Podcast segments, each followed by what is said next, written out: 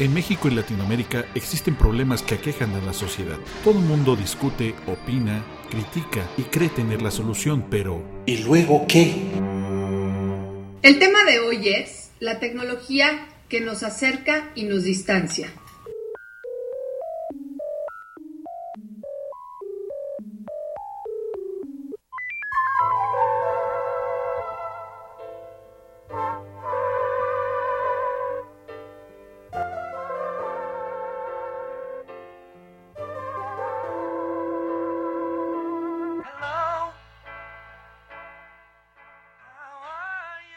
Pues estamos en otro podcast de ¿Y luego qué? con este tema. Como escuchamos de canción de fondo, aquella vieja canción de los años 80 de Electric Light Orchestra llamada Telephone Line, cuando el teléfono era la única forma de comunicarnos a distancia con mucha gente que se encontraba fuera del país o, o dentro de otras ciudades en el interior.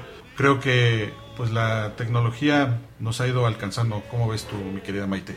Sí, nos ha ido alcanzando. La verdad es que nos ha abierto muchas posibilidades sobre todo, ¿no? Desde que empecemos a usar el Internet, cuando todavía en los móviles no se podía, pues en la computadora, Fabián. ¿Estás de acuerdo? Sí, claro. Esta posibilidad, primero, de comunicarte por mail, que la verdad que las distancias se hacían mucho más cortas, podías tener conversaciones largas, aunque primero iba la tuya y con el tiempo regresaba la del otro.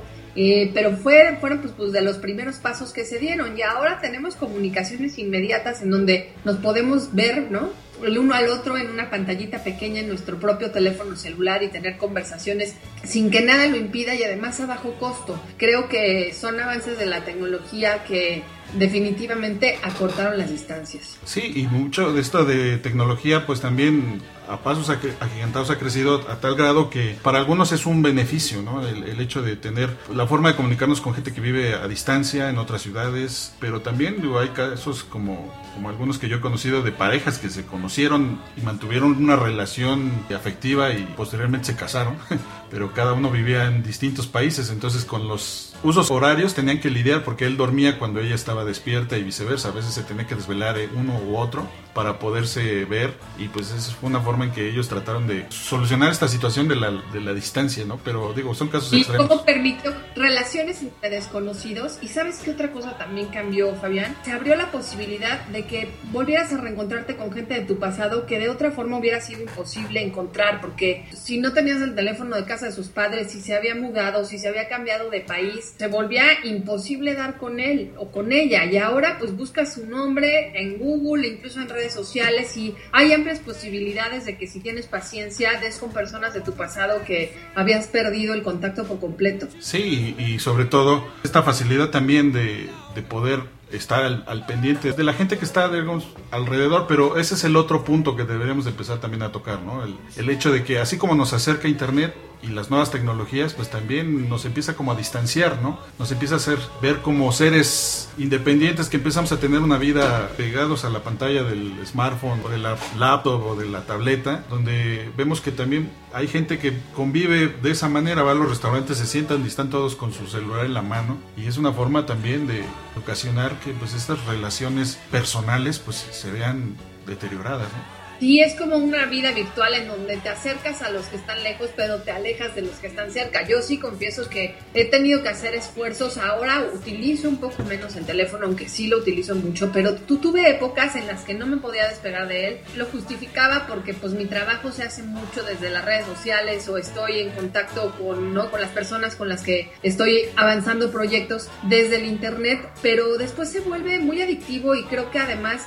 genera muchas expectativas sobre el ser visto, ¿no? Sobre el mantener contacto eh, con mucha gente incluso desconocida y estar ahora sí que mostrando tu vida a través de una pantallita. Entonces, pues a la gente que tienes enfrente, inevitablemente la dejas de ver, dejas de escucharla, dejas de conversar directamente y cambian las relaciones cercanas. Pues sí, yo creo que esta parte de la tecnología en la que incluye, pues obviamente, esta intromisión a, la vida eh, cotidiana, pero también recuerdo mucho una frase de Albert Einstein que decía, temo el día en que la tecnología sobrepase nuestra humanidad y el mundo solo tendrá una generación de idiotas, decía.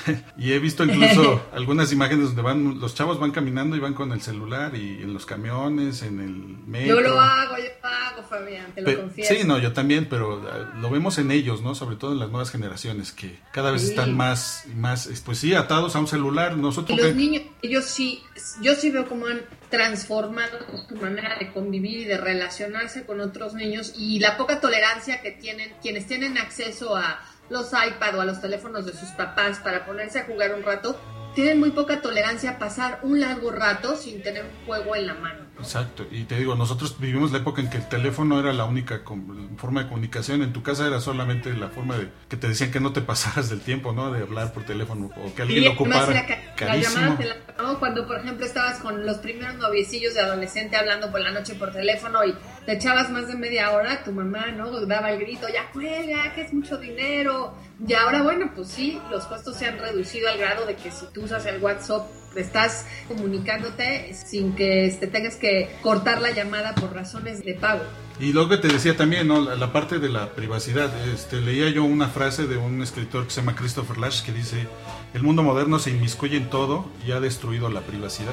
Este es un caso palpable que se ha visto, por ejemplo, el mes de agosto del año pasado, de 2014, se dio un caso muy sonado que en inglés se llamó The Fappening o, el destape, donde ciertos hackers se metieron a la nube en, algunos servicios como Snapchat, que es una especie de WhatsApp pero con fotos y video, donde pudieron hackear las claves o las contraseñas de muchas cuentas de actrices y de personajes de la farándula en Hollywood, se metieron a sus cuentas de la nube y extrajeron una cantidad enorme de fotos y videos íntimos que después publicaron en, línea. Entonces, ahí fue donde se dieron cuenta de que... que no somos famosos porque nos expondríamos a ellos.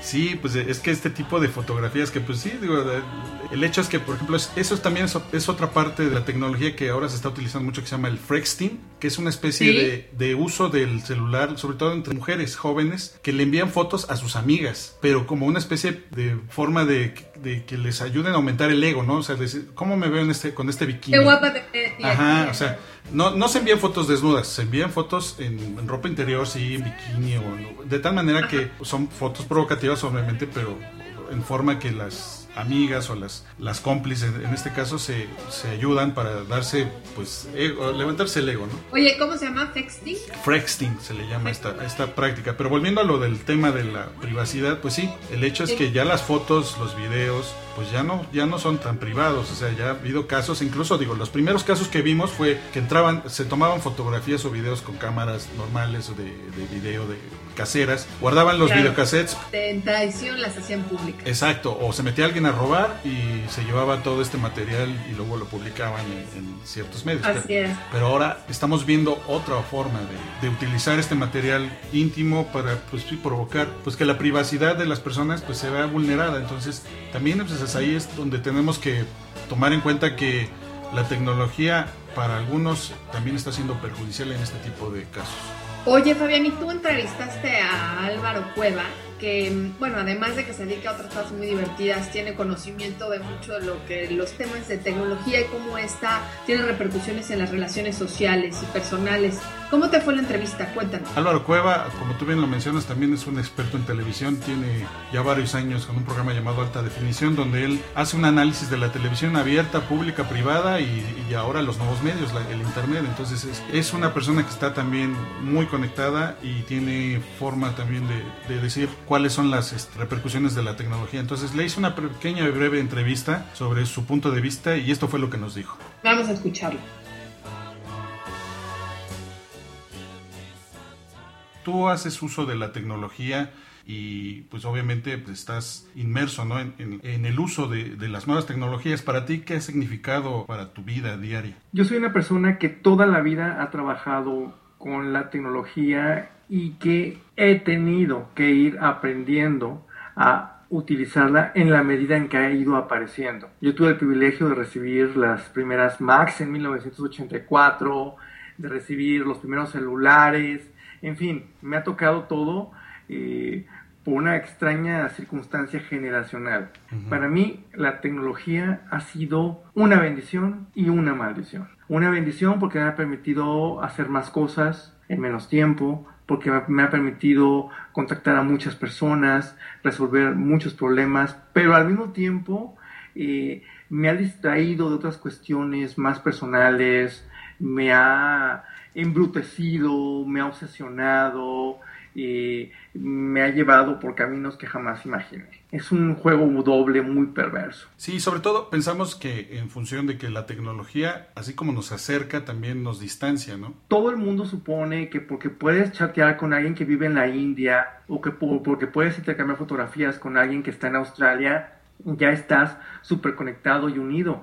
Pero la verdad es que tenemos que recordar que en términos de humanidad, la tecnología es un videojuego. Nosotros, los seres humanos, nos comunicamos eh, cara a cara, nos comunicamos cuerpo a cuerpo, eh, nos miramos a los ojos, eh, necesitamos no nada más vernos y oírnos, necesitamos olernos, necesitamos probarnos, sentirnos. Y la tecnología lo que te da es como la fantasía de todo esto, y que es exactamente lo que te da un videojuego. Por eso yo me peleo mucho con algunas personas que viven en función de las redes sociales. Y es que la vida está donde está la vida y las redes donde están las redes. No nos confundamos. Claro, de hecho algunos ya empiezan como a tratar de definir esta situación de la adicción al Internet ya como un trastorno clínico. ¿Tú crees que en México lleguemos a estos niveles? Yo creo que vamos a llegar a niveles donde va a ser necesaria una reflexión a nivel personal, porque difícilmente se va a manejar abierto en los medios, en los organismos de gobierno o en otras instituciones, porque pues obviamente hay muchos intereses atrás de esto, intereses económicos, políticos, de mucha índole.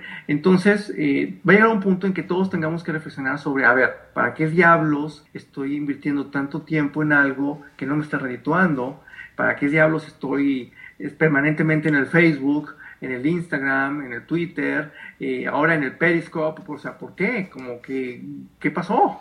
Eh, ¿Cuál es la utilidad de esto? Y lentamente vamos a volvernos selectivos. A mí me está pasando, por ejemplo, que yo ya voy como trabajando mis redes por horarios, porque o vivo o trabajo para redes, entonces, ¿tú qué recomendarías finalmente para hacer un uso selectivo de las redes sociales, del Internet? ¿Cuál otra sería otra forma también de limitar este uso de las redes y del Internet? Mi mejor recomendación para todas las personas que están metidas en el tema de la tecnología es que le quiten las etiquetas de, oh sí, prodigio, oh sí, medio de comunicación, oh sí, contacto y todo esto. Véanlo como lo que es, un producto de consumo y como siempre en los productos de consumo, tenemos que aplicar la leyenda, nada con exceso, todo con medida.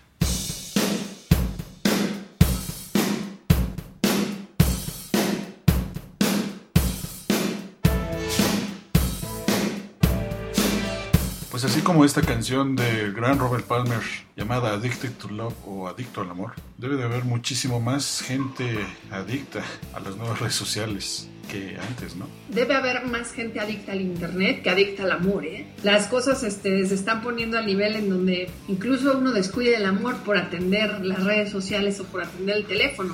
Exacto, y sobre todo que hay parejas que han tenido muchos problemas con el Internet las redes sociales, porque quién le escribió en, Facebook, con quién está en el WhatsApp. Luego, ¿no? 3 de la mañana y se oyen los mensajitos que van cayendo. ¿Quién te escribe esta hora? Pues sí. Oye, pues creo que aquí en y luego que de lo que se trata un poco es también de ofrecer posibilidades para, para que puedan desde visitar una página, leer un artículo y demás. Yo por lo pronto les propondría que ellos mismos nos den sugerencias de cómo podemos controlar el abuso del teléfono celular, cómo podemos empezar a detectar si somos adictos o no a Internet. Que nos manden sus comentarios aquí en el podcast o al Twitter y al Facebook de ¿y luego qué? En Twitter estamos como arroba y guion bajo, luego qué. Así es, ¿verdad? Ajá. Luego qué, uno.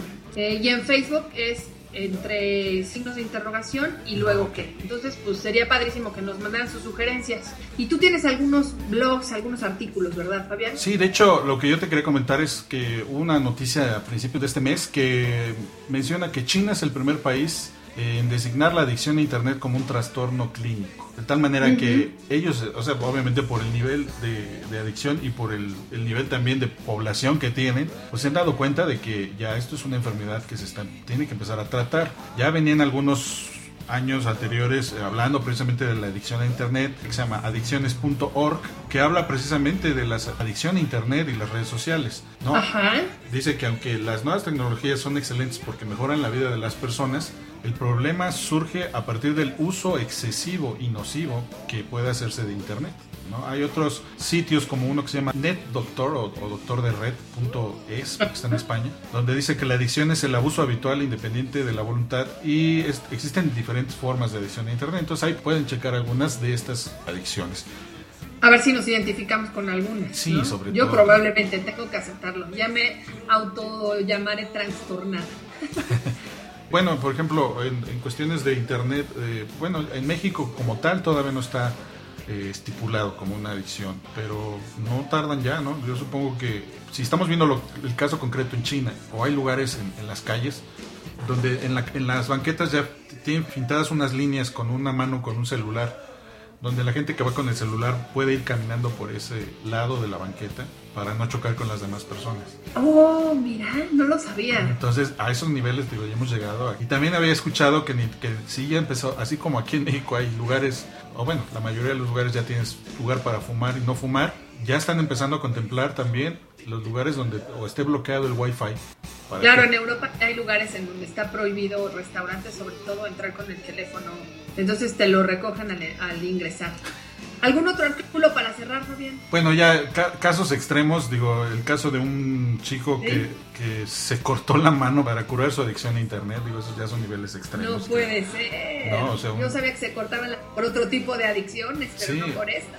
No, y, hablas también de casos como en China también, donde un, un, chico vendió su riñón para poder comprar un iPhone, ¿no? Entonces, ese es otro Y me habías contado de un artículo que, si no mal recuerdo, me dijiste se llamaba Generación, este la generación, de, los idiotas. Sí. En la página de Facebook vamos a poner la liga este, de este blog de la generación de los idiotas, donde habla precisamente de la profecía de hace tantos años de Albert Einstein que se ha cumplido de una forma desdichada y que ve que el futuro pues, no es tan promisorio y si no, no hacemos algo por evitarlo, vamos a tener graves consecuencias. Pues Fabián, fue un gusto compartir contigo este programa. Nos vemos en el próximo y luego qué. Sí, y es el próximo y luego qué. Nos estamos escuchando en las redes sociales y pues aguas con la adicción.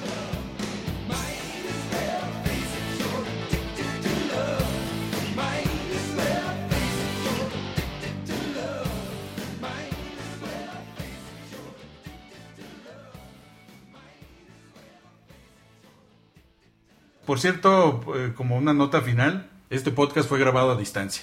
Una de las ventajas de la tecnología. Sí, Maite en su casa, yo en la mía, y, y así hicimos este podcast que, pues sí, la tecnología nos sirve para acercar, pero también en algunos casos, pues sí, facilita la, el acceso. Si no, imagínate, no hubieras podido, no hubieras podido desayunar a gusto, Maite, a tiempo. Bye.